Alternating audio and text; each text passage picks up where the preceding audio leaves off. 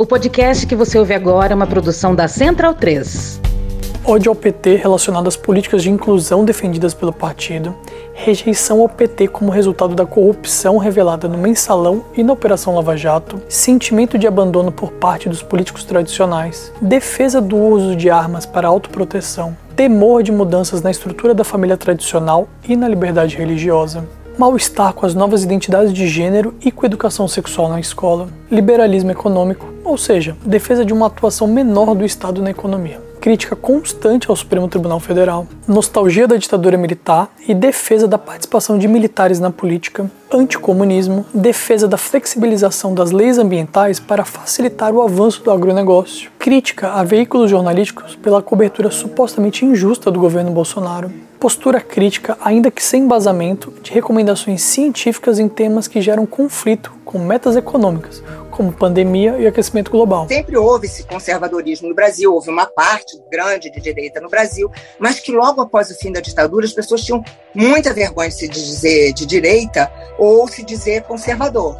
Então, ninguém expunha suas ideias. Em 2013, começam as manifestações contra o governo do PT e a primeira vez que os conservadores e a direita, depois do fim da ditadura, vão para as ruas. E eles se descobrem de direita, eles se descobrem conservadores, eles se descobrem a favor da ditadura militar ou da volta dos militares ao poder. E só que, como elas não se reconhecem como de esquerda, ela, bom, eu não sou de esquerda, então só posso ser de direita. Bolsonaro se apropria disso. Ele percebe uma força conservadora muito grande e começa a se apropriar desse discurso. As pessoas que estavam com esse ressentimento de muitos anos de não poder falar porque tudo era associado à ditadura. Opa, agora encontrei uma pessoa com quem eu me identifico. Depois dos movimentos de 2013, a esquerda fica numa situação, ela fica muito desmoralizada em função da Operação Lava Jato. Aquela ideia que se tinha da esquerda de honesta, de íntegra,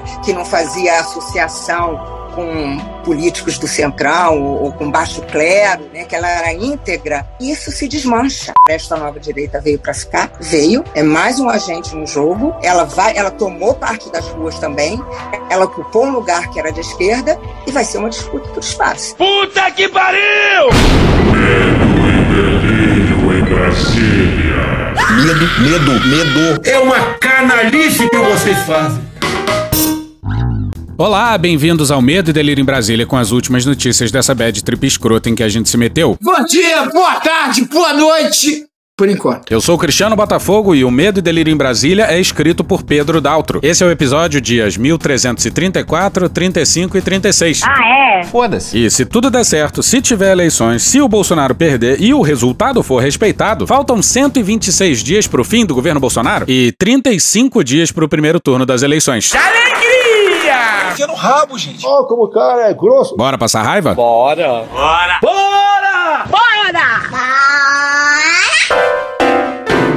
O primeiro debate. Bom, aconteceu o primeiro debate presidencial e foi. Chato pra caralho. Bom, todo debate é assim. A dinâmica dos debates é horrível. É muito engessado. Pelo menos nas últimas eleições foram chatíssimos. Debate bom mesmo foi o de 89. Dá licença, rapaz. Não lhe dou a parte porque eu tenho 11 minutos. Não lhe dou a parte.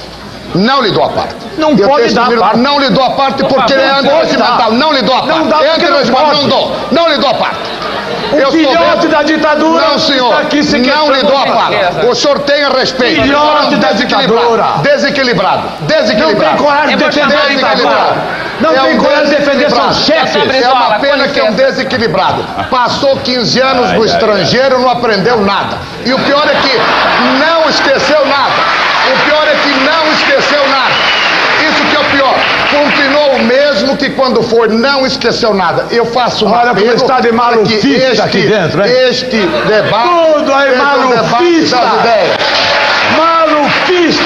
Filhotes da ditadura. A desgraça é que pareceu um debate de uma quadra normal da história. E eh, todo mundo sabe que a gente não tá numa quadra normal da história. Ei, fodendo! E era pro Bolsonaro ter protagonizado um. Não dá, não dá pra continuar, tá passando mal. Mas ele foi até o fim. E ele poderia ter ido melhor do que foi, se não se auto-sabotasse constantemente. Ele é burro! Faltou fúria no debate. E como Neidoca já deu papo, é possível sim conciliar fúria e elegância. Vai tomar no cu, Cristiano. Com todo respeito. Mas é possível fazer perguntas duras com garbo e elegância. O que, que é dura? Mas comecemos pelo rapaz do novo. Meu Deus! Muito chato! Mais! Era só Estado mínimo, redução do Estado, privatização. Nas considerações finais, ele falou em privatizar até o. Teu cu! Não, ele não falou isso. Mas se tivesse mais dois blocos de debate, ele chegava lá. A Soraya Tronic, essa aqui. Meu Deus! A gente vai cansando, sabe? Tava meio perdida no pagode. E a gente jurava que o primeiro debate teria o Ciro, que entre os três primeiros candidatos nas pesquisas é o que menos tem a perder, monopolizando as atenções. Mas quem fez isso foi quem? Simone Tebet. Aqui não. Que fase do João Santana? The left, the right, in the middle. Eu disse João Santana, não Joel Santana. Eu disse João Santana, não Léo Santana. Eu disse João Santana, não Santana. Eu disse João Santana, não Luan Santana. Mude a realidade.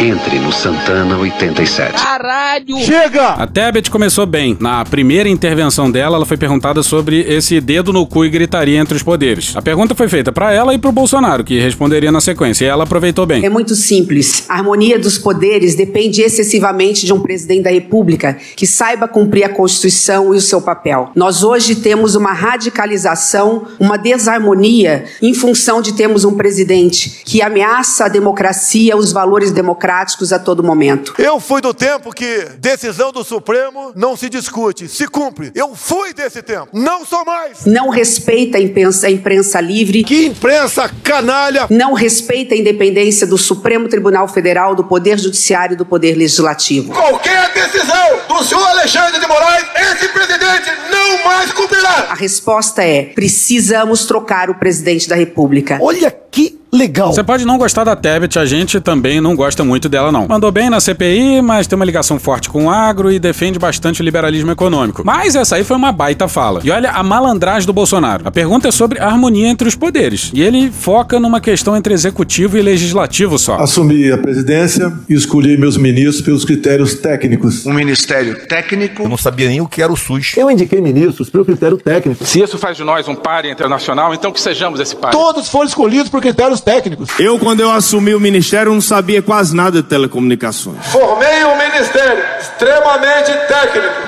O presidente Jair Bolsonaro nomeou hoje Marcelo Lopes da Ponte para a presidência do Fundo Nacional de Educação. Lopes da Ponte foi chefe de gabinete do senador Ciro Nogueira. E a gente tem um, um ministério formado por pessoas técnicas. O novo ministro da Cidadania é João Roma Neto. Porra, sem ingerência política. Isso causou um desconforto por parte de alguns políticos e por parte de alguns partidos. Eu sou do Centrão. Eu sempre fui do Centrão. Então, vocês votaram num cara que foi do Centrão. Votaram num cara do Centrão. E fica me acusando, negócio de Centrão. Eu não sabia que dos partidos que eu fui, que eu integrei o governo, não sabia disso? Como o MDB, por exemplo. Então eu abalei. Demorou para balar! Eu abalei a harmonia, onde todos eram amiguinhos e, obviamente, davam uma banana para o povo brasileiro. O que, que você vai fazer? Nada. Dava uma banana para o povo brasileiro. Eu não consigo fazer nada. O que o governo vai fazer por vocês? Nada. Dava uma banana para o povo brasileiro. O povo tem que deixar e deixar tudo nas costas do poder do poder público. A culpa é do governo. É. Cadê meu emprego? Você tem que correr atrás. É. Dava uma banana para o povo brasileiro. Aham, e ele tá fazendo isso com o. Com o Ciro Nogueira. O Bolsonaro eu tenho muita restrição porque é um fascista. Ele tem um caráter fascista preconceituoso. E com o Valdemar. Então, senhor Valdemar. Ele talvez tenha quebrado essa harmonia no começo do governo, quando ele tentou governar com as bancadas temáticas. É muito mais físico do que intelectual. E não conseguiu. Agora tem articulação política. Articulação, articulação. Agora eu trabalhei. No entanto, agora a harmonia impera por lá, graças ao Bolsonaro e ao orçamento secreto, que fazem chover dezenas de bilhões de reais no Congresso. E isso não é criminalizar a emenda parlamentar, não, hein? O lance é que o orçamento secreto ocorre, claro, sem qualquer transparência e sem qualquer critério técnico. E tudo feito pelo general Ramos, esse que fala articulação aí antes na fala junto com Paulo Guedes. Desde o dia em que o Ramos assinou a porra desse orçamento secreto, a gente pentelha por aqui com o fato de que o orçamento secreto é criação de um general da ativa. E lembrando que o Ramos só foi pra reserva depois que o Bolsonaro publicou uma portaria dando uma bolada pros militares quando passavam pra reserva. Hoje vocês conhecem quem são os mi- meus ministros e sabem a capacidade de cada um. Possíveis problemas com o Supremo Tribunal Federal. Sim, possíveis. Deixa de ser canalha! Você não está falando a verdade quando fala xingar ministros. Vamos seguir. É uma voz corrente, a ingerência, o ativismo judicial que hoje se faz presente no Brasil. O ministro, agora há pouco, interferiu, mandando investigar, fazendo busca e apreensões e, entre outras barbaridades, um grupo de empresários. Vai enfrentar como homem, pô. Não como moleque. Sim, senhoras e senhores, barbaridades. Entre outras barbaridades. Eu sou favorável à tortura, tu sabe disso. Tortura? Ah, tá de boa. Mas agora, uma busca e apreensão e um gentil depoimento com água e ar-condicionado sentadinho no sofá? Ah, não, pô. Aí não, aí é barbaridade. Quem não deve, não teme. Eu não tenho problemas com poder nenhum. Alguns poderes. Ele se contradisse em dois segundos, mas calma que ele vai se corrigir. Ou melhor, alguns ministros do Supremo Tribunal Federal que querem, a qualquer preço, interferir no Poder Executivo. Nós não podemos admitir isso daí. Não podemos admitir isso daí. Ah, tá. Não podemos admitir isso daí. A harmonia tem que existir e a independência e o respeito acima de tudo. Deixa de ser canalha! E o respeito não falta da minha parte. Caralho! O Barroso é um mentiroso, sem caráter. Filho da puta do Barroso. Uma vergonha, um imbecil, um idiota. E o respeito não falta da minha parte. Com certeza. De outra parte, que alguns se manifestam contrário à minha pessoa. Mi, mi, mi, mi, mi, mi, mi, mi, mi, mi, mi, mi, mi, mi, mi, mi, mi. A primeira fala do Lula se deu numa pergunta sobre a geração de estudantes impactados pela Covid. E o Lula se saiu com uma boa. Dizer para vocês que, lamentavelmente, a gente não tem informação do MEC para saber quantas crianças estão hoje com um grau de educação muito abaixo daquele que deveria estar. Pois é, não tem dados. A gente só sabe que a fila do Auxílio Brasil é o dobro da anunciada pelo governo, porque é a confederação dos municípios que soma município por município. E aí acaba por desnudar a fraude desse governo do. Conhecereis a verdade e a verdade vos libertará. Se a gente somar alunos, professores, profissionais da educação diversos, são 50 milhões de pessoas. Então, ter retornado no ápice da pandemia significaria comentar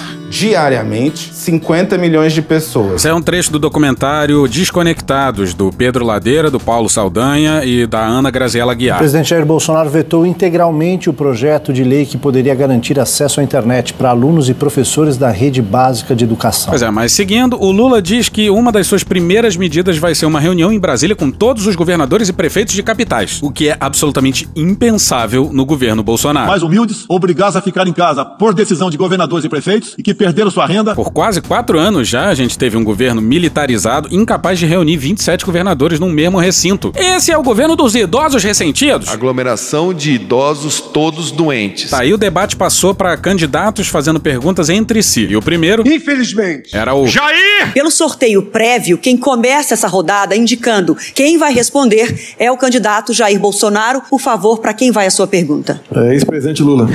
Eu tô passada, chocada. Só 颜色那 naquilo. Um minuto, por favor. Corrupção. Não dá, não dá para continuar. Tá passando mal. Funcionário fantasma e rachadinho no gabinete dele e dos filhos dele. Apoio aberto à milícia, isso aí ele nunca nem fez questão de esconder. 900 milhões de orçamento secreto pra galera do Centrão. Bolsonaro foi eleito a pessoa corrupta do ano por um consórcio internacional de jornalistas investigativos. Caso Queiroz, os 89 mil na conta da Michelle. Chefe da Secom que recebia dinheiro de emissoras e agências contratadas pelo governo, propina e corrupção. Obras feitas pelo Ministério da Saúde sem licitação. Ministério do Meio Ambiente recebendo dinheiro e ajudando no contrabando de madeira ilegal, corrupção também. Ministério da Saúde e a compra de vacina pelo triplo do preço e a importação da Covaxin e da AstraZeneca, onde estavam cobrando um dólar de propina por dose da vacina. E isso no meio de uma pandemia com mil pessoas morrendo no Brasil por dia. Dinheiro na cueca desviado de recursos da saúde, Milton Ribeiro recebendo propina em barra de ouro de pastores, ministro da Casa Civil sendo indiciado por receber propina da JBS, troca de vários delegados da Polícia Federal para barrar a investigação que chega perto dele ou de algum parente dele. Pois é, o Bolsonaro fala da Petrobras e usa números do Instituto Tirei do Cu. Ô, Preto Lula, Preto Lula, Preto Lula, só quer voltar ao poder pra quê? Pra continuar fazendo a mesma coisa na Petrobras? Pergunta do ilibado do Bolsonaro. Eu, eu acho que de vez em quando a gente tem que acreditar, sabe, de que nada acontece por acaso. Era preciso ser ele para me perguntar e eu sabia que essa pergunta viria. A cara de cu do Bolsonaro nessa hora não tem preço. É questão do cocô. Eu acho que isso é importante porque as pessoas precisam saber de que inverdades não vale a pena na televisão. Citar números que são mentirosos também não compensa na televisão. É que a precisão numérica do Lula seja 100%, mas hoje em dia, né, o que deveria ser pelo menos é que é só a pessoa dar um Google e aparece checagens de todo tipo de agência. Aliás, parabéns pelo trabalho incansável. E talvez exatamente por isso esse aí seja o único debate de primeiro turno do qual o Bolsonaro participe. Ele cancelou até a sabatina na Jovem Pan. Olha o que, que rolou na Jovem Clã. E quem descobriu isso foi o arroba o Giovanni Lemos lá no Twitter. Olha só o dedo no cu e gritaria. O que, que você acha também quando ele fala que. Não, gente, isso é maravilhoso. Ele falou que o MST é o maior produtor de arroz ah, orgânico é do Brasil. verdade, isso é ele fato. não consegue parar de mentir, mas. Gente, isso é fato. quê? Gente, você quê? que tá mentindo aqui, Deus, o MST não compromisso tem com os nossos ouvintes. Tem, tem como compromisso com os nossos ouvintes. Isso. Tenha compromisso, isso tem- é verdade. O MST é o maior numa produtor de arroz orgânico do Brasil, mas isso é um fato. Mas você não tem é um é escala? Mas isso é um fato, conta? isso é um Quem que te fato, gente. segundo quem? Eu tenho um grande é respeito. escala? Segundo quem? Eu tenho um grande Segundo quem, respeito. Leonardo? Você dá um Google agora que você vai ver. Aí tem mais 45 segundos disso até que. Eu peguei aqui, gente. Infelizmente, ele está correto. Ah! Gente, mas tá correto. Infelizmente eu estou correto, É, tipo, é gente. Pedro vai postar lá no Twitter um fio com cenas dessa desgraça. Mas volta pro debate. O Lula volta com aquele papo do Jornal Nacional sobre ele ter dado autonomia aos órgãos de controle. A corrupção, ela só aparece quando você per- permite que ela seja investigada. E não, não é paradoxo. Até o Moro e o Deltan já reconheceram isso. Bolsonaro tem a réplica. Ele diz que o Lula tem 300 milhões em uma conta no exterior. Caralho! Mentira! Aí. O seu governo foi marcado pela ou seja, um governo feito à base de roubo. E essa roubalheira era para conseguir apoio dentro do parlamento. Não era apenas para o ex-presidente Lula, era para ele também conseguir apoio dentro do parlamento. Ô Cristiano, esse companheiro aí é fã ou é hater? Pois é, o Lula tem mais 3 minutos de réplica e nada dos 89 mil reais do Queiroz. Eu sou um cara de negócio. Nada dos sigilos centenários. A Polícia Rodoviária Federal impôs um sigilo de 100 anos nos processos administrativos disciplinares envolvendo o diretor-geral da corporação Silvinei Vasques. O PDT entrou com uma representação no Supremo Tribunal Federal para derrubar o sigilo de 100 anos imposto pelo governo de Jair Bolsonaro às informações sobre a visita ao Palácio do Planalto dos pastores Gilmar Santos e Arilton Moura. O governo federal determinou o sigilo de 100 anos para as informações sobre o acesso de dois filhos do presidente Jair Bolsonaro ao Palácio do Planalto. O comando do Exército determinou o sigilo de 100 anos dos documentos do caso Eduardo Pazuello. O ex-ministro da Saúde, general da Ativa, participou de um ato político no mês passado ao lado do presidente Jair Bolsonaro. A Receita Federal impõe sigilo de 100 anos sobre uma ação que favoreceu o senador Flávio Bolsonaro no caso das rachadinhas e o ajudou na anulação de provas. O caso do Genivaldo Santos, que foi torturado e morto por policiais durante uma abordagem com gás lacrimogênio, pois agora a Polícia Rodoviária Federal colocou sigilo de 100 anos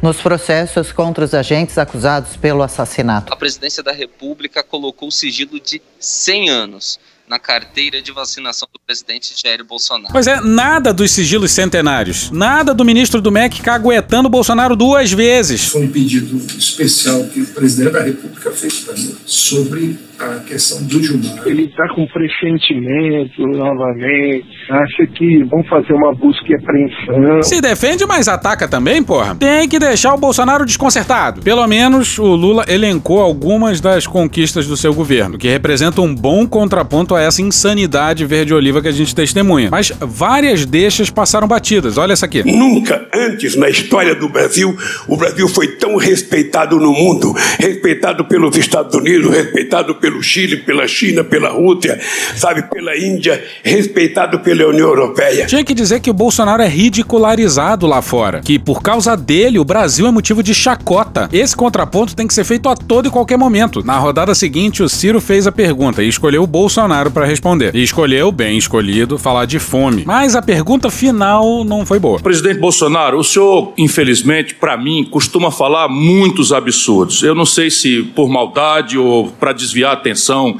dos gravíssimos problemas do governo, seja de inflação, seja de corrupção, seja de problemas familiares. E só comentando que tá aí a única menção do debate inteiro, a mais corrupta das famílias presidenciais. Uma menção lateral no meio de uma pergunta sobre fome. Mas assim, entre tantas aberrações que eu já ouvi que me levaram a certa indignação, eu anteontem fiquei chocado. O senhor disse pura e simplesmente que o Brasil não tem gente com fome e que as pessoas não procuram pedir comida porque o Brasil não tem propriamente fome. As pessoas até não comem bem, eu ouvi o senhor falando, mas que não tem fome no Brasil. Falar que se passa fome no Brasil é uma grande mentira. Alguém já viu alguém, alguém pedindo um pão na porta ali na, na, no caixa da padaria? Você não vê, pô. O senhor não. Qualquer pessoa que conhece o Brasil como eu conheço, que anda nas ruas, vê as pessoas com placa pedindo comida. Eu no meio do povo. Não, não parece. Qualquer pessoa que não tenha trocado uma- o coração por uma pedra. Sabe que a fome está no lar de muitos milhões de brasileiros. Que a subnutrição ofende crianças, da mais jovem das idades. As mães estão nos ouvindo aqui. Em defesa da inocência da criança. Mas se é que tem que ser rasgado e jogado numa latrina. E ela sabe o que é uma criança dizer, mãe, tô com fome. O senhor não teme que isso seja interpretado como conivência com isso? A pergunta final podia ter sido um pouco mais enfática. Cadê o coração? Cadê a empatia? Cadê a humanidade? Mas parece que o Ciro tá querendo soar razoável pro público do Bolsonaro, que dificilmente vai votar nele. Cada um interpreta as informações como se acha melhor. A sensibilidade incrível desse homem. Não tem qualquer sensibilidade. Ciro, inflação. Você tem que falar do fica em casa, a economia te vê depois. Vai tomar no cu, cara. Toda hora essa discussão, cara. Bolsonaro dizia que a fome ia matar mais do que o vírus. A fome mata e mata mais do que o vírus. Aí depois diz que não tem fome, não. Alguém já viu alguém, alguém pedindo um pão na porta ali na, na- no caixa da padaria? Você não vê, pô. Aí ele diz que a fome é culpa dos governadores. Agora, mesmo assim, a inflação do Brasil é uma das menores do mundo. Mentira! O Brasil ainda permanece, apesar disso, eh, no topo do ranking dos países com as maiores taxas de inflação entre as principais economias mundiais. Mesmo após essa ter registrado essa deflação histórica de julho, ainda somos a quarta maior inflação entre as principais economias mundiais. Menor até que do próprio Estados Unidos. É mentira. Ainda está acima de 10%. Não é pouca coisa. A gente tem uma inflação na Europa que não chega a 9%, ainda está muito perto disso, mas não chega a 9%. E a gente tem uma inflação nos Estados Unidos que é a mais alta em 42 anos, mas também não chega a 9% ainda. Nós estamos colaborando na geração de empregos. Cadê meu emprego? Você tem que correr atrás. Eu não crio emprego. Quem cria emprego é iniciativa privada. Pois é, se a gente sabe que o Bolsonaro falou isso, todos os candidatos deveriam saber o mesmo e muito mais. E ter a frase do presidente na ponta da língua pra rebater esse mentiroso, gente. O Bolsonaro dá uma de Paulo Guedes. A economia está de novo decolando. A economia está bombando. E diz que tá tudo uma maravilha. Aí o Bolsonaro diz que o auxílio, que por lei só vale até o final desse ano, já tá garantido ano que vem. E nesse momento, se a gente tivesse que apostar, o Paulo Guedes saiu por aí gritando coisas sem sentido. Fala aí, Zema, o que, que você acha que o Paulo Guedes falou? Eu quero me drogar. Isso. Vamos seguir. E esses mais pobres que estão passando necessidade, alguns passam fome, sim, não nesse número exagerado. Querer fazer demagogia com números aqui fica complicado. Aí isso é inadmissível. O governo Bolsonaro não é um governo que se pauta por dados. Ou seja, ele não tem nenhum número pra rebater isso, só a impressão pessoal dele. E essa pesquisa que eu faço, faço na praia, faço na rua, faço em tudo quanto é lugar. Agora não sei, pesquisa não acredita. O Bolsonaro não gosta de pesquisa. Ele não acredita em pesquisa. Ele não vê pesquisa. E diz o próprio, próprio dados do IPEA que, por exemplo, quem ganha até 1,9 dólares por dia está na linha de pobreza. 1,9 dólares são 10 reais. E o Auxílio Brasil paga 20 reais. Quem, porventura, está abaixo da linha de pobreza, deve ter gente, sim, passando nessa, sim, é só se cadastrar que vai passar a ganhar, então, o Auxílio Brasil de 600 reais. Olha, quem recebe 400 reais por mês de Auxílio Brasil pode ter dificuldade, mas fome não passa. Pois é, senhores. É simples assim. Você vai lá, se cadastra e entra numa fila de 1 milhão e 800 mil pessoas. Pesquisa aí no Globo, matéria da Fernanda Trisotto. Esse é o número do começo de agosto. Olha essa matéria de 25 de julho. Atualmente, mais de um milhão e meio de famílias estão na lista de espera do programa Auxílio Brasil. Número que tem crescido em ritmo acelerado. De fato, também no começo de agosto, no Rio. Pelas gigantes no CRAS do Rio, mais de 100 mil famílias que estão no aguardo de receber o Auxílio Brasil. Aí a comida tá cada vez mais cara. Apesar de uma queda em maio, o preço da cesta básica aumentou no acumulado dos últimos 12 meses em todas as capitais pesquisadas pelo DIEESE, com variações entre 13% e 24%. Como os alimentos pesam mais. No orçamento dos mais pobres, a inflação da baixa renda é maior. Aí as pessoas não vivem só de comida também, né, gente? Ou seja, é um governo que tem um olhar todo especial para os mais pobres. A sensibilidade incrível desse homem. O povo tem que deixar, e deixar tudo nas costas do poder público. E que assinte foi o Bolsonaro dizendo que o Auxílio Brasil é melhor do que o Bolsa Família. O valor é mais alto, fato. A comparação tem que ser feita considerando a correção pela inflação, poder de compra, que é o que importa. Tudo que tinha de bom no Bolsa Família, o Bolsonaro tirou e colocou no lugar um plano criado pelo Paulo Guedes. Não tem como não dar errado. Vai dar errado. 38 milhões de pessoas perderam tudo durante a pandemia porque foram obrigados a ficar em casa. Não teve lockdown no Brasil, exceto casos muito isolados. Eu considero uma verdadeira aberração termos a testa da administração nacional brasileira né, um presidente que desconhece. A, a Rede Pensan é uma das instituições mais respeitadas do mundo. São números recentes: 33 milhões e 100 mil brasileiros estão passando fome. 125 milhões de brasileiros, você está nos ouvindo aí, não comeram as três refeições. Falar que se passa fome no Brasil é uma grande mentira. E teve mais Simone Tebet. Nós acabamos de sair de uma pandemia, se é que saímos dela, uma pandemia que podia ter sido muito melhor gerida se nós tivéssemos um presidente da República sensível à dor, à dor alheia. Tem que deixar de ser um país de maricas. pô. Lamentavelmente, no momento que o Brasil mais precisou do presidente da República, ele virou as costas para a dor das famílias enlutadas brasileiras. Você quer que eu faça o quê? Eu tenho o poder de pegar cada idoso lá e levar para um lugar? Fica aí.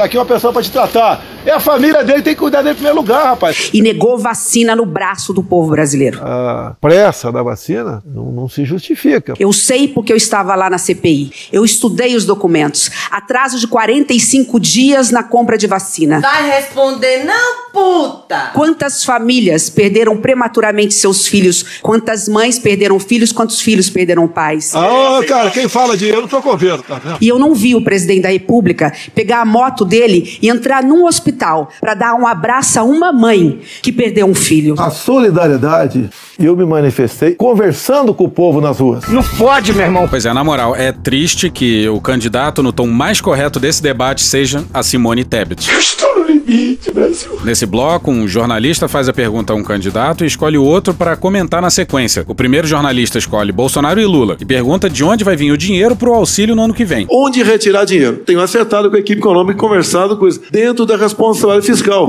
Como conseguir recurso? Não roubando, não metendo a mão no bolso é, do povo. Esse homem roubava dinheiro da gasolina do, do gabinete da Câmara. Esse homem roubava dinheiro de funcionário fantasma, ensinou essas práticas aos filhos. Como temos diminuído imposto em vários produtos, imposto de importação, vários produtos. O Bolsonaro baixou imposto para jet ski, para whey protein, para videogame, para balão. É meu pau em sua mão. Bolsonaro jura que tá tudo combinado, mas É importante lembrar que a manutenção dos 600 reais não está na LDO que foi mandada para o Congresso Nacional. Ou seja, significa que existe uma mentira no ar. o governo fez a lei de diretrizes orçamentárias para 2023 e simplesmente não colocou o Auxílio Brasil. Por que será? O Brasil certamente já vai ter A decolado. economia tá bombando. Questão de LDO, você resolve. Eu tenho contato com lideranças da Câmara.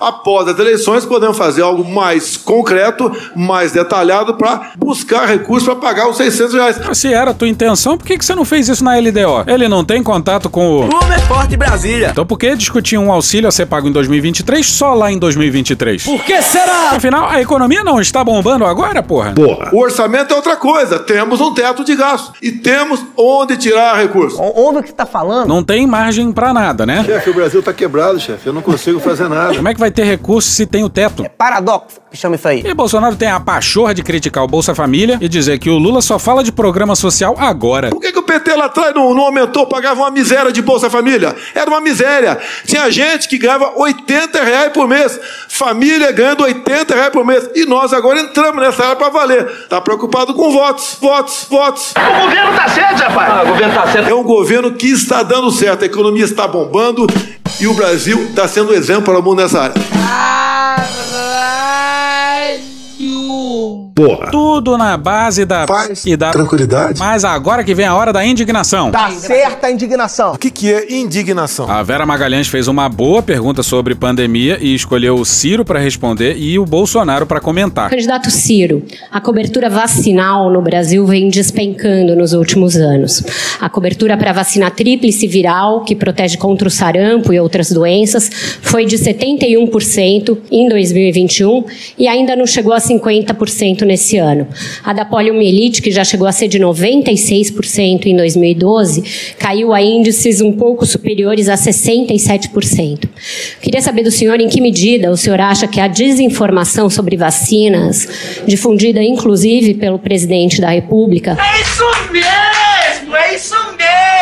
Pode ter contribuído, além de agravar a pandemia de Covid-19 e causar mortes que poderiam ter sido evitadas, também para desacreditar a população quanto à eficácia das vacinas em geral. E qual é a sua proposta para recuperar o Plano Nacional de Imunização, que já foi um orgulho nacional e uma referência para o mundo? Durante a pergunta, o Ciro deveria discretamente se ajoelhar, erguer as mãos pro céu, agradecer a sei lá quem pela oportunidade de tirar o presidente pra bailar. Mas não. Essa eu quero ver. Não, não quero ver, não. Vera, se você olhar o Brasil, tudo tá fora do lugar. A gente aí acreditando que viria o melhor momento do debate, mas. Mas é tudo mesmo tá fora do lugar. É uma coisa que me choca ouvir o, ouvir o presidente Bolsonaro dizer que a economia tá bombando. Ouve o que tá falando? Pô, ele simplesmente ignorou a deixa da Vera Magalhães e perdeu talvez o melhor momento do debate. Bolsonaro agradece e a Simone Tebet também. Hoje no Brasil, meu irmão, vamos lá, é, eu, eu me emociono e, e quero, é, eu, eu, e, e quero, e, e quero, é, eu, eu quero, quero, quero, quero, quero, quero, quero, quero segurar aqui a minha indignação. Mas pera um pouquinho. Sabe, entre desalento, 5 milhões de brasileiros desistiram de procurar emprego. Pois é, o Ciro desandou a falar de economia por mais de um minuto com uma deixa dessa. A oportunidade perfeita pra bater no Bolsonaro. Se tem algo que as pessoas vão lembrar do governo Bolsonaro, é a forma como o presidente tratou da pandemia. Mas não, nada de pandemia. Chega de frescura, de mimimi. Nada dos quase 700 mil mortos. Muitos dos quais responsabilidade do Bolsonaro. Eu estou com Covid. Diz aí, Bolsonaro. Eu ganhei. Pois é, quase dois minutos depois, ele toca na questão da saúde. A saúde mental do nosso povo, Vera, tá se deteriorando do jeito. Nunca se pediu tanto na rede de atenção psicossocial remédios, sabe? É, é, é, é, é, é, remédio para dormir, remédio para nervo. Mas sabe o que nós estamos produzindo? 50 milhões de brasileiros, em números redondos, vão envelhecer daqui 15, 20 anos, Soraya, senadora, e não vão ter cobertura aposentadoria nenhuma. E aí, vamos lá, vacina. Finalmente. Uma pergunta sobre vacinas. Não deu uma no Bolsonaro? Pô, tem que ver isso daí. Isso é o trivial. Eu fui governador, fui prefeito de uma capital. Nossa meta era cumprir 100% da vacinação e ganhamos prêmios internacionais. Pô, cara! Fui ganhar o prêmio de combate à mortalidade infantil. Um do- na, zona, na ONU, um dos elementos foi que nós cobrimos 100% da população do Ceará. Havia campanha, esclarecimento, a vacina estava no tempo e na hora, bem acondicionada, bem transportada, era um grande mutirão. Sumiu tudo isso. É o desastre brasileiro, por onde você queira considerar. Era o melhor momento do debate. Tinha caído no colo dele. Uma pergunta sobre pandemia, a chance perfeita de bater no Bolsonaro. Ele falou de desemprego, economia, aposentadoria. Quando finalmente foi falar de vacinação, pandemia e saúde, escolheu falar mais da sua própria experiência. Porra. E é agora que o shit show desce esgoto abaixo. Vera, não podia esperar outra coisa de você. Você, eu acho que você dorme pensando em mim. Você tem alguma paixão por mim. É nessa hora o Ciro ri, como se achasse graça daquilo. Depois vira pra uma expressão de absurdo. Não era o momento de achar graça da figura ridícula do Bolsonaro, atacando mais uma vez mulheres, jornalistas mulheres, como ele já fez inúmeras vezes. E mais pra frente o Ciro vai tomar uma invertida do Bolsonaro. Não tá numa fase boa jogador. Você não pode tomar partido num debate como esse. Fazer acusações mentirosas a meu respeito. Você é uma vergonha pro jornalismo brasileiro. E a gente tem sorte do Bolsonaro ser incontrolável. Até então ele tava se saindo relativamente bem pros padrões dele. Uma bosta. Não sabe, uma merda. A campanha dele implora para que ele não faça esse tipo de ataque, em especial contra mulheres, que são a maioria do eleitorado e já em grande parte não gostam muito dele. E essa fala aí dele pautou o pós-debate. Se fodeu. Mas tudo bem, não pedi a tua opinião. Não pedi tua opinião. Olha só, Por já favor, tá apelando. candidatos, por favor. Já tá apelando. Por favor. Já tá apelando, já tá apelando. Bolsonaro reclamando da apelação alheia. Um comentário sobre a fala dele e da Simone Tebet. Nesse momento aí, o Ciro tenta falar alguma coisa com o microfone desligado, mas talvez depois da risadinha ele tenha se tocado que era melhor não falar nada. A senhora fez- falou uma frase lá na CPI, o seguinte, frase tua, não é porque houve malversação de dinheiro público que devemos investigar. O Aos Fatos checou essa aí.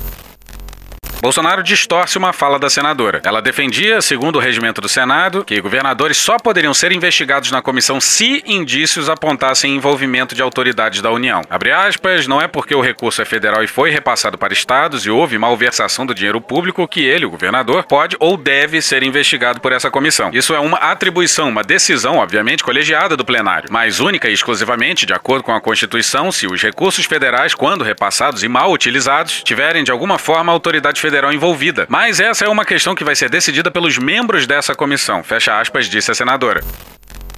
Isso aí é, de novo, Bolsonaro trazendo à tona o talking point de que a CPI não investigou governadores. Mas continua. A senhora foi conivente com a corrupção na CPI. Não achou nada contra mim, não achou nada contra mim, não achou nada contra mim. Caralho! Escondeu o Carlos Gabas. Escondeu o Carlos Gabas, que desviou 50 milhões de reais e não foi investigado pela CPI. A senhora é uma vergonha no Senado Federal. Nesse momento aí, o Bolsonaro olha pra alguém e se toca de que ele atacou na sequência duas mulheres. Uma delas, a Simone Tebet, que nem fazia parte da história. Só tava vociferando algo no fundo pra defender a Vera Magalhães, o que ele poderia ter escolhido ignorar. E não tô atacando mulheres, não. Não venha com essa historinha atacar a mulher, de se vitimizar. Vera, você realmente foi fantástica, né? Deu oportunidade para falar um pouco de verdade sobre você. O Bolsonaro não tem ideia disso. Ele nem faz ideia de que o que ele faz é isso, mas ele tem desprezo pelas mulheres. Nem com o Lula ele fala tão grosso. E olha o Ciro na sequência. Candidato Ciro, sua réplica. tá vocês estão vendo. pedido de direito de resposta. Eu quero reconciliar o Brasil.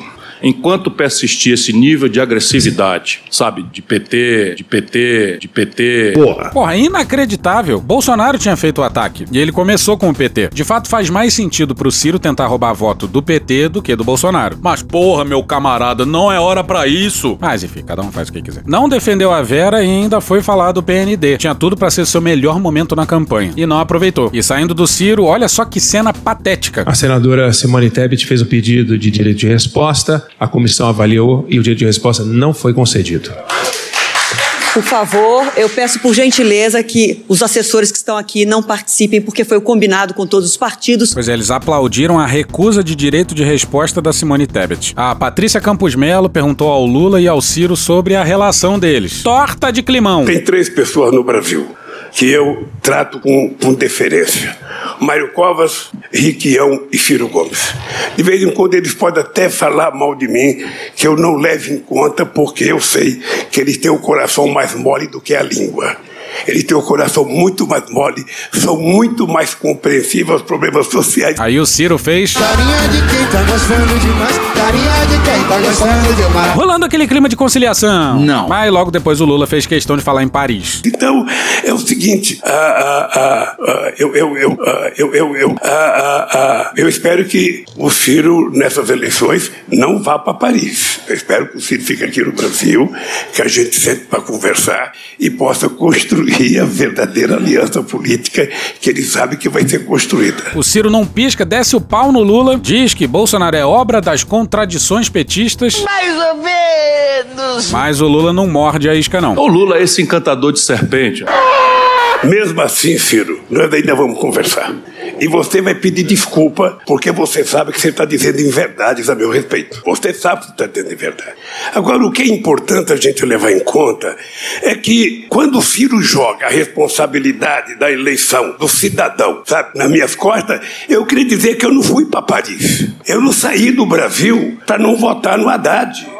Eu não saí no Brasil para não votar. E, se- e se- e fui preso para não ganhar as eleições, porque sabiam que se eu tivesse liberdade eu ganhava as eleições. Pois é, o Ciro gritou: não foi pra Paris porque você tava preso. Olha. O rancor é um péssimo norte, um péssimo conselheiro. Isso não vale só pro Ciro, não. E pior, pra gente, enquanto a esquerda briga, a extrema-direita sorri. E tem mais Simone Tebet. Que fase! Foi ela quem melhor enquadrou o Bolsonaro ao longo do debate. A gente tá fudido. O debate volta à pergunta entre os candidatos. A Simone Tebet escolhe o Bolsonaro, que no bloco anterior tinha feito aquele ataque a duas mulheres em questão de segundos. Falam que ele não gosta de mulheres. Eu vou reformular a minha pergunta, até porque eu vi que ele fez um pedido de resposta e não foi atendido. Eu gostaria de dar oportunidade a ele. Não, brother. Então, eu vou reformular a minha pergunta. O candidato Bolsonaro, como deputado, Como secretário, como deputado, como ministro. defendeu um assassino de mulheres, de uma mulher no Senado. Vale abrir um parêntese pro canal Com Que Moral. Se você não acompanha, vale acompanhar. Talvânia Albuquerque, político alagoano que exerceu o mandato de deputado federal por alguns anos. Em 2012, ele fora condenado como mandante de um assassinato. O caso foi em 1998.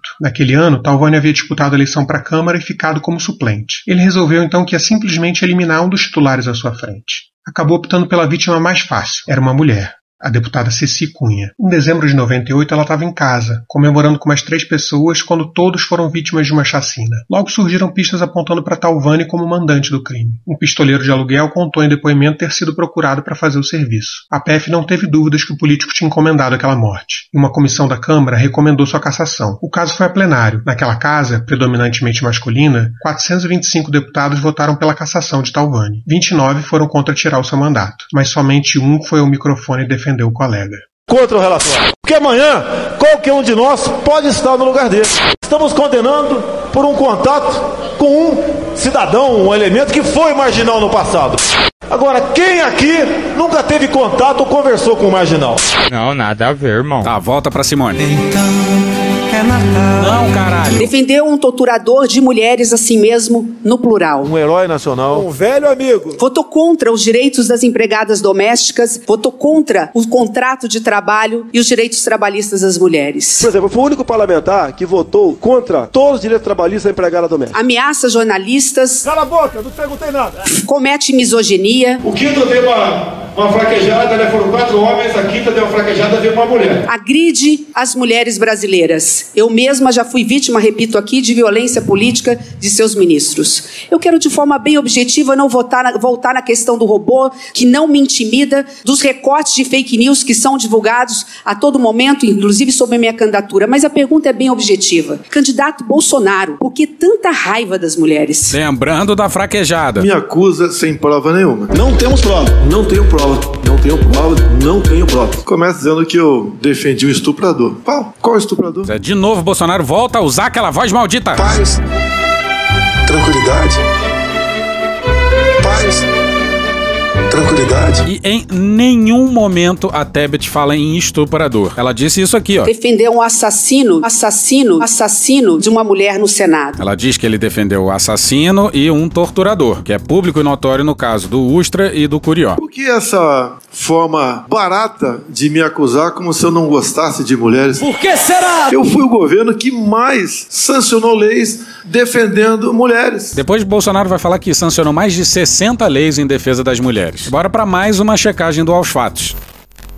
É falso que o governo Bolsonaro tenha sancionado mais de 60 leis voltadas para o benefício das mulheres. Em levantamento no Diário Oficial da União, aos fatos encontrou 41 normas direcionadas à população feminina desde janeiro de 2019. Nenhuma delas foi proposta pelo Poder Executivo e 21 foram apresentadas durante a atual legislatura, sendo 7 de autoria de parlamentares que compõem a base do governo. A distribuição gratuita de absorventes a estudantes de baixa renda, mulheres pobres e detentas foi retirada do programa de proteção e promoção da saúde menstrual. A decisão veio do presidente Jair Bolsonaro, que vetou diversos artigos da lei que busca combater a pobreza menstrual. É igual o Modes, lembra do Modes? Sim. Bacana, né? Não sabia, a mulher começou a menstruar no meu governo. Duas mulheres foram na CPI da Covid. A senhora Nise Yamaguchi e a senhora Mayra, lá do Ceará, foram maltratadas. O quê? Tomaram um tapa na cara? Cusparada? Não, foram confrontadas pelo que fizeram durante a pandemia, pelo apoio às loucuras do governo. E Bolsonaro provavelmente acha que violência verbal é frescura, pô. Por que, que tá reclamando disso agora? Olha o que, que ele disse dia desse sobre os torturados da época da ditadura. Os torturados com a pele mais lisa que, que a branca de neve. Ah, me quebraram os ossos todos. Atira um raio-x do cara e vê se tem algum calo ósseo. A sensibilidade incrível desse homem. Realmente ele se preocupa muito com os maus tratos. Direitos humanos é o cacete. E duas mulheres? Quem tem algo contra Nise Yamaguchi, meu Deus do céu? Caralho! A partir Como de é que funciona 50% da imunização da comunidade, isso gera uma imunidade que geralmente para a pandemia. Nós temos uns 15 ou 20%, só que ultimamente aumentou, né? Então, eu acho que logo, logo a gente chega lá. Mais casos, então, nesse sentido, é melhor para essa imunização em Então, o que aconteceu na Suécia é que eles acreditaram nisso e eles tiveram mais morte do que a Dinamarca. Porém, eles não trataram ninguém. Então, eu acredito que a gente possa ter um modelo de distanciamento assistente social, de cuidados, etc. E de tratamento e de tratamento e de tratamento. Eu confio na hidroxicloroquina. E você? E aí, com isso, a imunidade de rebanho vai acontecer sem muitos traumas. Sem muitos traumas. Sem muitos traumas. Quem tem algo contra a senhora Mayra? O estado do Amazonas é o primeiro estado do Brasil que recebe o aplicativo Tratkov. Duas médicas? Estão se vitimizando. O que a senhora fez? Vem com um discurso barato, que eu ataco, que eu agrido as mulheres. Não cola mais. Não cola isso. Cola, cola sim. E colou.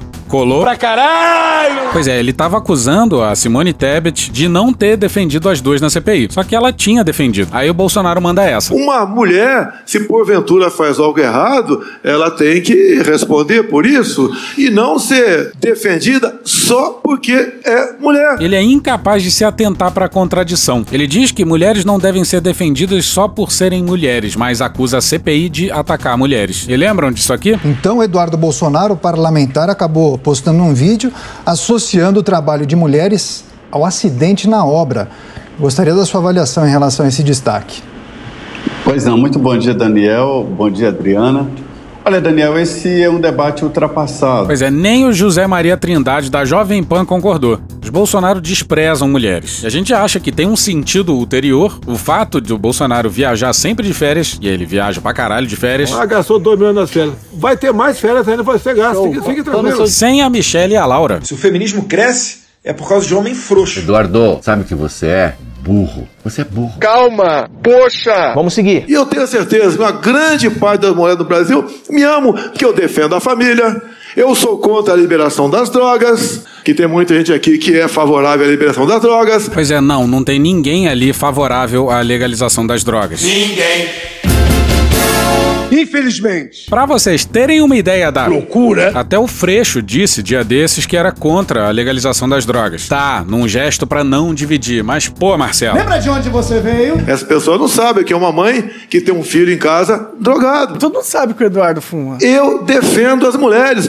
Quando eu defendo a arma, no campo em especial, tá, é para dar chance para a mulher se defender. Dose segura de crack. Pô, parece choque de cultura isso aí, pô. Sensibilidade incrível desse homem. Para com essa mania. Faz política, fala coisa séria. Não fica aqui fazendo joguinho de mimimi. Esse cara é o cara que fica reclamando do mimimi, mas no fundo é ele, entendeu? É ele que é o mimizento. Que negócio é esse? Qual a defesa que a senhora faz da liberdade de imprensa? Uma coisa não tem nada a ver com a outra, não. Não tem nada a ver com nada. Da liberdade a toda a tua acepção, em toda a sua, toda a tua acepção, em toda a sua, sua plenitude. Laudos aí. É um governo que faz por todos. Maioria é uma coisa, minoria é outra. Minoria tem que se calar, circunvar a maioria. Acabou. É um governo que não divide. Esses marginais vermelhos serão banidos de nossa pátria. Que não fala grosso para tentar intimidar quem quer que seja, só porque é mulher. Presidente, o senhor já foi multado aqui no estado de São Paulo por não uso de máscara. Agora o senhor tá. Você mas quer fazer senhor- uma pergunta decente? Eu respondo. Mas é Eu que sou hoje- alvo, hoje eu sou senhor- alvo, deixa eu falar. Hoje o senhor chegou Deixa, deixa, deixa, deixa eu falar. E bota o celular agora, vai botar agora. Estou sem máscara em Guaratinguetá. Tá feliz agora?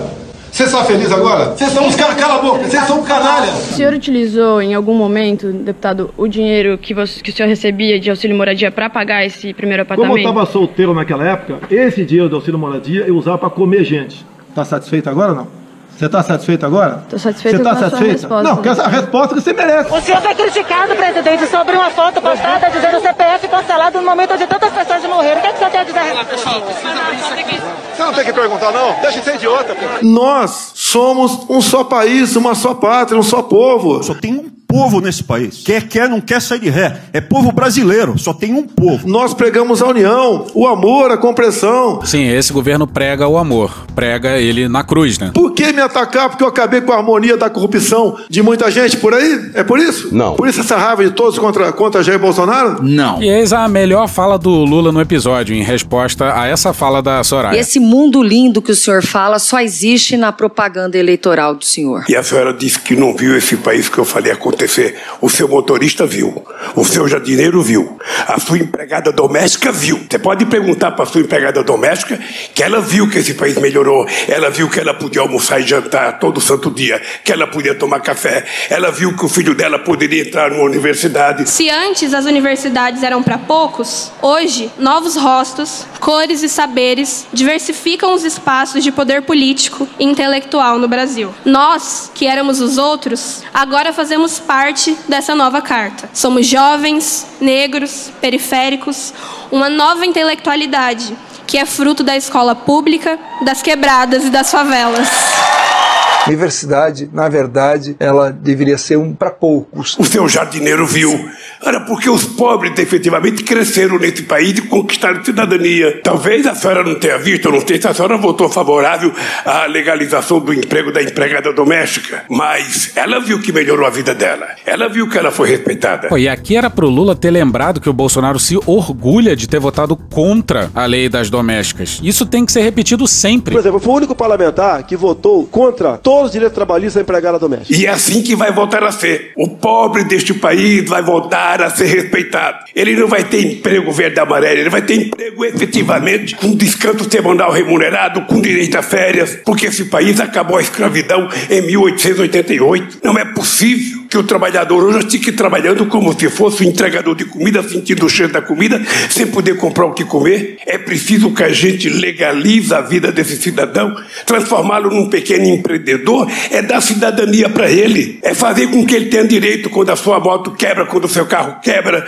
quando a sua bicicleta quebra. E é isso que nós vamos fazer, porque é isso que nós sabemos fazer, e é isso que nós fizemos a vida inteira. Nada de escravidão no século XXI. É preciso voltar ao tempo da liberdade que eu aprendi desde o movimento sindical. A proposta é ousada, é complicada, mas é uma baita fala. E marca bem a diferença com a insanidade trabalhista dos tempos de hoje. E do outro lado. Os trabalhadores vão ter, vão ter que decidir entre todos os direitos e desemprego ou menos direitos e emprego. Eu vou perguntar para a candidata Simone Stebe. Simone Stebe. Simone Stebe. Candidata, a senhora teve uma participação extraordinária na CPI da Covid. E eu queria que a senhora dissesse: houve ou não houve corrupção no processo de tratamento da Covid? Houve ou não houve negligência do governo no cuidado da vacina? O que que se explica o sigilo de 100 anos para o ministro da Saúde que agiu de forma totalmente irresponsável no trato do Covid? Missão cumprida. O que que se explica para a sociedade um presidente brincar com uma doença que matou 682 mil pessoas?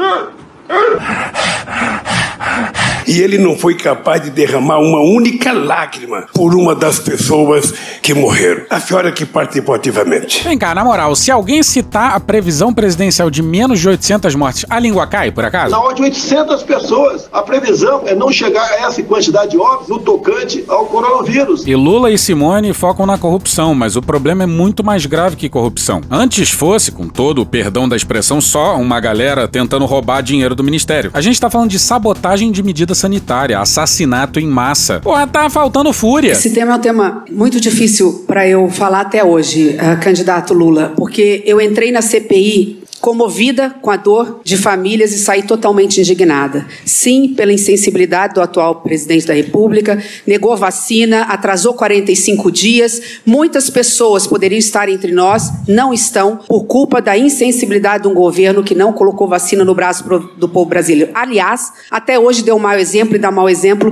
e não se vacinou. Eu não tomei vacina. Eu não tomei vacina. Eu acho que eu peguei de novo. Eu tenho que estar do meio do povo. Inclusive, Queiroga, sem máscara. Mas eu quero sim confirmar. Eu vi. Houve corrupção, tentativa de comprar vacinas superfaturadas. Os documentos estão aí. E Covaxin é o contrato mais escabroso que eu vi. Tentaram pagar antecipadamente 45 milhões de dólares para serem pagos no paraíso fiscal por uma vacina que não tinha comprovação científica para poder trazer para cá sem nenhum critério. E quando nós denunciamos, como denunciamos a tentativa de, de levar vantagem de um dólar por vacina, nós, eu especialmente, fui processada no Supremo Tribunal Federal por um ministro do atual presidente. Mas eu gostaria só de dizer que a corrupção não começou nesse governo. A corrupção é fruto de governos passados e a corrupção mata. Ela tira remédio do posto, ela tira médico da cirurgia, ela tira merenda no posto de saúde, ela tira o dinheiro que está faltando para a gente fazer os investimentos necessários para gerar emprego e renda para a população brasileira. Então, eu só quero dizer que este governo tem esquemas de corrupção, como lamentavelmente teve o governo de Vossa, Vossa Excelência. Ih, rapaz. Ah, eu, eu perguntei porque eu imaginei que a candidata ia falar se ela concorda ou não com ah, o sigilo de 100 anos. Não, brother. Como é que o assunto é pandemia e a gente vai parar no sigilo de 100 anos? Tem que falar que Bolsonaro tem sangue nas mãos, que tem uma pilha de cadáveres no gabinete presidencial. Esse sigilo de 100 anos é uma referência também ao Pazuello. Duas horas, sei lá, de debate e ninguém tinha falado do general da ativa. Tem um grau aí de prisma na coisa. Ninguém criticou a presença de generais no governo. Nenhum questionamento sobre a presença de militares no governo. Hoje, qualquer coisinha é um sigilo de 100 anos. Sigilo de 100 anos por cartão corporativo. Sigilo de 100 anos. Enquanto o nosso eu tirei ministro porque comeu um pastel ou porque comeu uma tapioca e não conseguiu provar. Sigilo de 100 anos para quê? Quem quer esconder por 100 anos alguma coisa deve algum, algo ao Brasil. Bolsonaro pediu um direito de resposta. Bem, é do Lula. Ainda bem que a natureza criou esse monstro do coronavírus. Que moral tu tem pra falar de mim, ô, ô ex-presidiário? Tá nenhuma moral. A frase do Lula foi infeliz, mas não foi isso que ele quis dizer, né? Quando eu vejo essas pessoas acharem bonito que tem que vender tudo que é público, que o público não presta nada,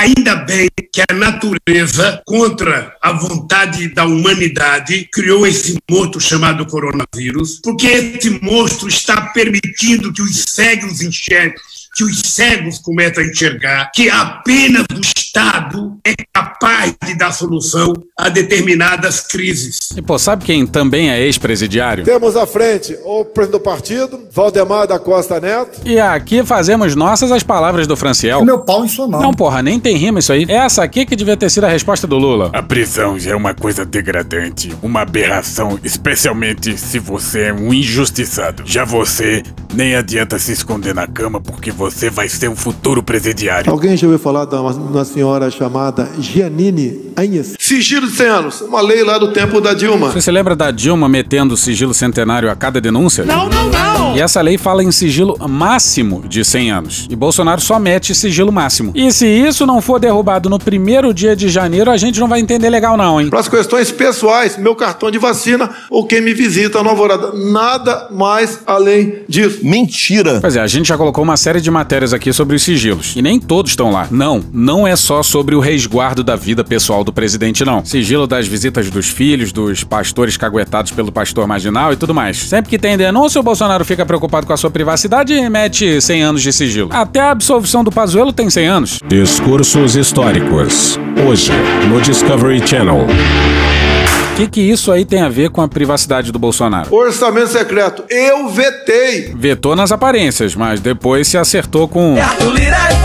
E aí reenviou o projeto do orçamento secreto. Com o autógrafo do então ministro da Casa Civil, general da Ativa, Ramos. Agora tem articulação política. Articulação, articulação. Agora eu trabalhei. Pois é, quase três horas de debate e ainda não havia se falado em armas. Mas aí perguntaram isso pro Ciro. E ainda bem que ele não mudou de assunto. Candidatos, o governo Bolsonaro emitiu uma série de decretos liberando amplamente a circulação de armas e munições no Brasil. A alegação é de que isso aumentaria a percepção, a segurança, de segurança pública. É, nos últimos dias, uma criança matou o cunhado é, é, com uma arma esquecida no automóvel. É, um atirador legalizado é, no Nordeste, irritado com uma criança que chorava, matou o pai e a babá. Em São Paulo, um grande carregamento de armas para o PCC era todo legalizado e também a mesma coisa aconteceu com milícias cariocas. É, caso sejam eleitos, quais, será, quais serão as suas atitudes em relação a esses decretos? Arma só serve para matar, não serve para outra coisa. É excepcional o caso em que mata em legítima defesa no estrito cumprimento de um dever legal. O presidente Bolsonaro, militar, treinado, foi assaltado pelo fator surpresa no Rio de Janeiro numa motocicleta e o, e o bandido levou a arma dele. Caralho! O que a gente criticou o Ciro hoje, não. É fake news. You are fake news. E o gênio que nos preside pediu direito de resposta e recebeu um. Não, não, não! Ia falar o quê, pô? Eu entreguei a arma voluntariamente. Depois eu juntei uns policiais e fui lá matar os bandidos, tá ok? e acabou, foda-se. Fala aí você em casa também. Foda-se. Chega. A repercussão foi muito grande. O Ibope foi muito alto, bateu o Fantástico da Rede Globo. A repercussão no Twitter foi muito boa, mais de 2 milhões de citações aos candidatos. E no Google Trends, que mede o interesse das pessoas, foi equivalente ao de Lula e Bolsonaro no Jornal Nacional. A Datafolha selecionou 60, cerca de 60 eleitores indecisos ou que poderiam mudar o voto em todas as regiões do Brasil, eleitores de 22 a 69 anos, de todas as classes sociais. No primeiro bloco, houve um empate técnico, digamos assim, entre a Simone e o Ciro Gomes, na, entre os que mais bem foram avaliados no, no primeiro bloco. O Bolsonaro já foi mal avaliado de cara no primeiro, primeiro bloco, bloco como já pior. perdeu. Já foi o cara que foi considerado o pior. No segundo bloco, a Simone ganhou sozinho. O Ciro ficou razoavelmente abaixo, ainda ficou em segundo lugar, mas bem abaixo dela. E no terceiro voltou a ter um empate, Ciro e Simone. E o Bolsonaro perdeu os três blocos e a avaliação geral do debate. Aí, como bem lembrou o Naue Bernardo num texto no Poder 360, não tinha um negro entre os candidatos e nem entre os jornalistas que participaram. Significa. Puxa aí, Cunha. Que Deus tenha misericórdia dessa nação. Mas até o momento ele não teve. Porra.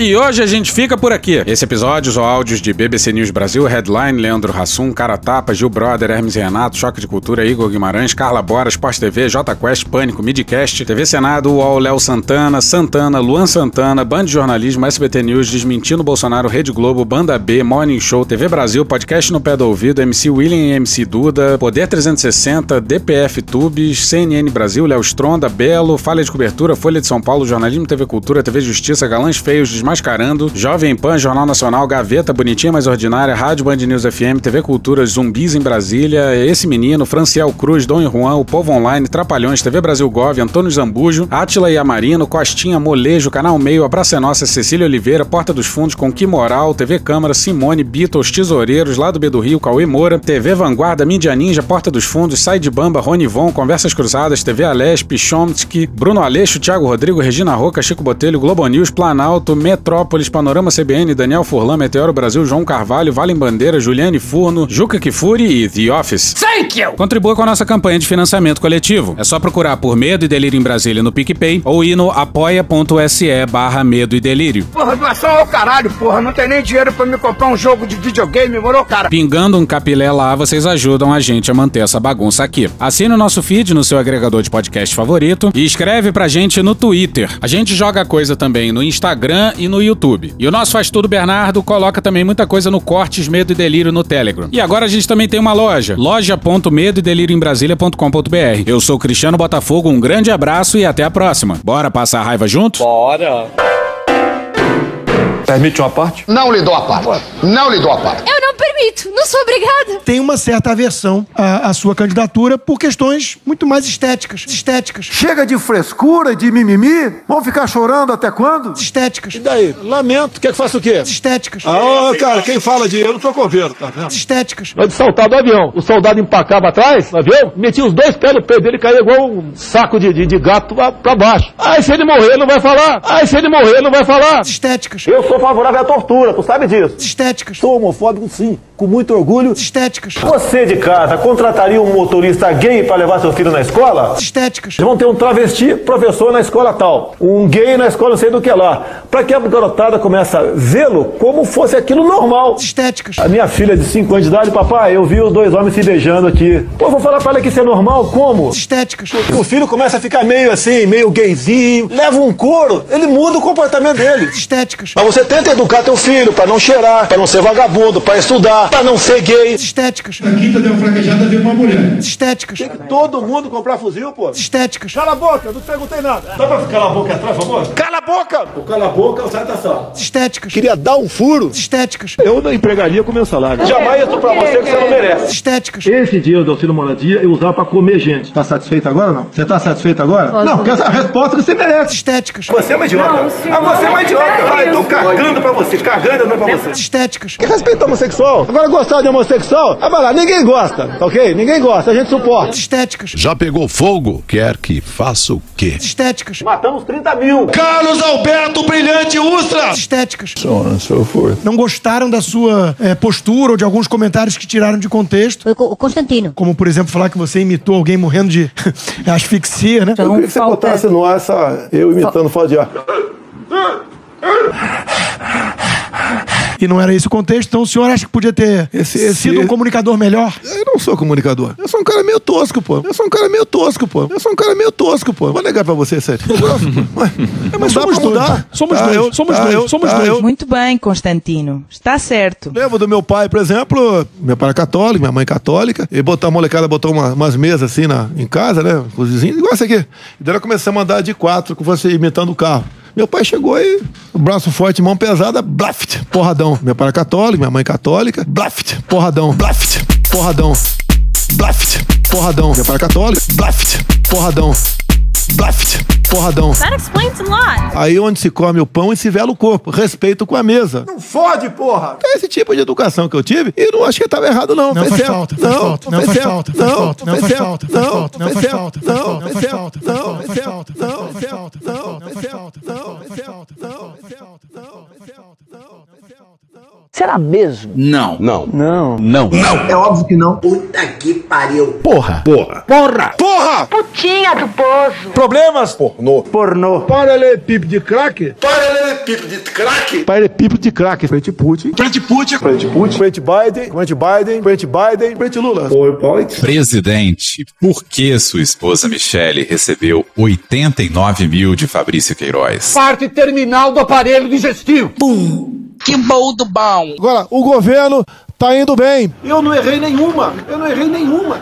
Zero. Porra. Será que eu tô errando falar isso daí? Não tem como não dar errado. Vai dar errado. Tem tudo para não dar certo. O cu dilatado. Lula ou Bolsonaro? Qualquer pessoa me perguntar Satanás ou Bolsonaro, eu vou responder Satanás. A verdadeira polarização é entre os que querem o direito de viver e os que querem o direito de matar. De que lado você tá? Polarização é meu pau na sua mão. Sempre importante frisar. E no final do arco-íris tem um baldinho de cerveja gelada. Foda-se. Já bota, já bota aí no, naquele canal. Juliane Furno. Ontem o Bolsonaro falou mais uma fake news. Ele disse que os governos petistas entregaram a Petrobras com uma dívida de 900 bilhões de reais. Isso não é verdade, embora sim a Petrobras tivesse uma dívida em termos reais considerada elevada, em torno de 400 bilhões, mas em primeiro lugar, essa dívida ela sofreu de um elemento artificial chamado desvalorização cambial. Então não foi que a dívida da Petrobras aumentou entre 2014 e 2015, a dívida continua a mesma coisa. Acontece que a dívida era em dólar. Como o dólar passou a custar três vezes mais do que custava o real, a dívida cresce três vezes, embora ela permaneça em termos reais em dólar a mesma coisa. Em segundo lugar, essa dívida foi contraída para fazer investimentos. Tanto é que o montante de investimentos feitos entre 2005 e 2011 na Petrobras foram mais de 170 bilhões e não de reais, de dólares. Ou seja, uma empresa que garantiu investimento que foi fundamental para o crescimento econômico nesse período. E mais, para finalizar, olhem esse dado. Se não fosse esse investimento, se não fosse a descoberta do pré-sal que se deu por uma empresa estatal, que assim como qualquer empresa só descobre uma grande riqueza porque se endivida, não usa capital de giro, a gente hoje estaria mais vulnerável do mercado internacional, não só importando derivados, mas importando óleo cru, porque hoje o pré-sal, essa grande riqueza, já responde por 50% dos barris de óleo que a gente consome internamente no mercado brasileiro. Juca Kifuri. Na hora em que o Bolsonaro veio com a primeira pergunta, que era óbvia que faria, de tocar na corrupção, e o Lula sorriu, eu falei, bom, agora ele já, ele já vai acuar definitivamente o Bolsonaro. E o Lula, em vez de fazer isso, volta a ler as realizações do governo dele no sentido da apuração de corrupção no Brasil e deixa de fazer aquilo que a minha neta faria. Quero olhar e falar, Bolsonaro, você está brincando. Você falando em corrupção comigo, Bolsonaro, eu estou absolvido no STF, Bolsonaro. Você está usando uma delação premiada do Palocci que foi desmoralizada, que a Polícia Federal disse que não havia nenhuma prova. Agora, o Bolsonaro não queria Eu queria discutir o Brasil com você, mas eu vou ter que discutir o Queiroz, o cheque para a primeira-dama, as suas rachadinhas e dos seus filhos, o escândalo no Ministério da Educação, na compra de vacina. Bolsonaro, eu não imaginei que se fosse tão ingênuo de querer mexer comigo nisso, Bolsonaro. É você quem tem que dar explicação. Tanto que você está pondo 100 anos de sigilo nas suas coisas, Bolsonaro. Eu nunca pus nas minhas. Ponto, acabou. Por que, que ele não fez isso? Eu não consigo entender. Isso me decepcionou. Teve essa mudança de lugar. O Lula estava bem no meio entre o Bolsonaro e o Ciro. Por que, que o Bolsonaro quis essa mudança? Chegou até a dar uma estressada ali, falar, ah, eventualmente se não mudar, talvez eu não vá. Então, a gente também, é aquela coisa, chegou essa mudança de última hora, a gente apurando, mas a informação que a gente tem nesse momento é que foi um pedido do GSI. Acabou!